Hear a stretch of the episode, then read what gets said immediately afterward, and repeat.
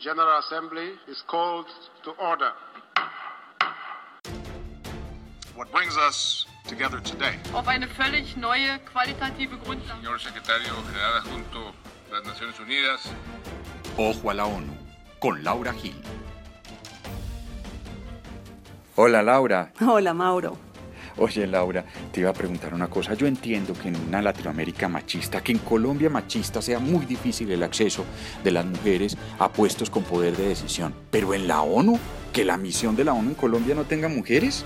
Pues tal como va la cosa, eh, la misión de Naciones Unidas en Colombia tendrá dificultades para respetar las mismas decisiones de la organización y muy en particular la resolución 1325 del Consejo de Seguridad y todas las que le siguen, Mauricio. Pero a mí lo que me llama la atención es que la ONU siempre ha estado, digamos, avanzando en iniciativas de género. Es más, aquí hay una organización que es la ONU Mujeres en Colombia, especializada en el tema de género. Pues mira, la ONU realmente tiene una agenda de mujeres, paz y seguridad. Y es una agenda concreta y muy sólida. Y comenzó en el 2000 con la resolución 1325, que entre otras cosas impulsa el papel de las mujeres de paz en el proceso, de las mujeres en los procesos de paz. Pero muy en particular pide la inclusión de la mujer en las operaciones de terreno de la ONU. El problema, Mauricio, está en que qué puede hacer la ONU si los ejércitos que les prestan observadores militares y cascos azules no tienen mujeres. Mira lo patético de las cifras que te voy a dar. Te leo solamente los países que van a venir a la misión en Colombia para que veas. Los mejores en América Latina en términos de participación de la mujer son Chile, con casi 17,5, y Uruguay y Argentina con alrededor de 16. Pero luego bajamos a Paraguay con 8.5, México casi con 6, El Salvador 3.5, Cuba apenas 2.6 y Bolivia apenas 2. Y estos son los datos de 2014 de la Red de Seguridad y Defensa de América Latina y el Caribe de 2014. Entonces, si no hay mujeres en los ejércitos, ¿cómo puede haber mujeres en las misiones de la ONU? Ya, que más bien que le va mejor que esa Chile tiene apenas 17.5% de mujeres. Pero entonces, ¿qué se puede hacer, Laura? Pues mira, ¿qué puede hacer la misión de Naciones Unidas en Colombia? Es poner mujeres en altos puestos, porque no hay de dónde sacar muchas mujeres, pero sí hay dónde ponerlas.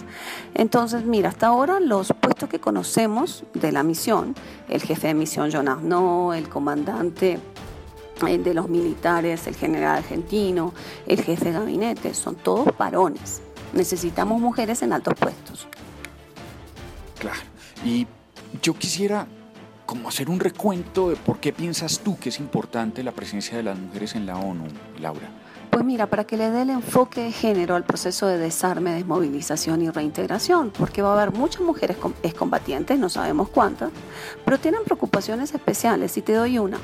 Sabes que cuando el hombre regresa a una comunidad que estuvo en guerra, muchas veces es visto como un héroe por haber empuñado el fusil, mientras que la mujer es penalizada porque es la que abandonó el hogar, abandonó a los hijos.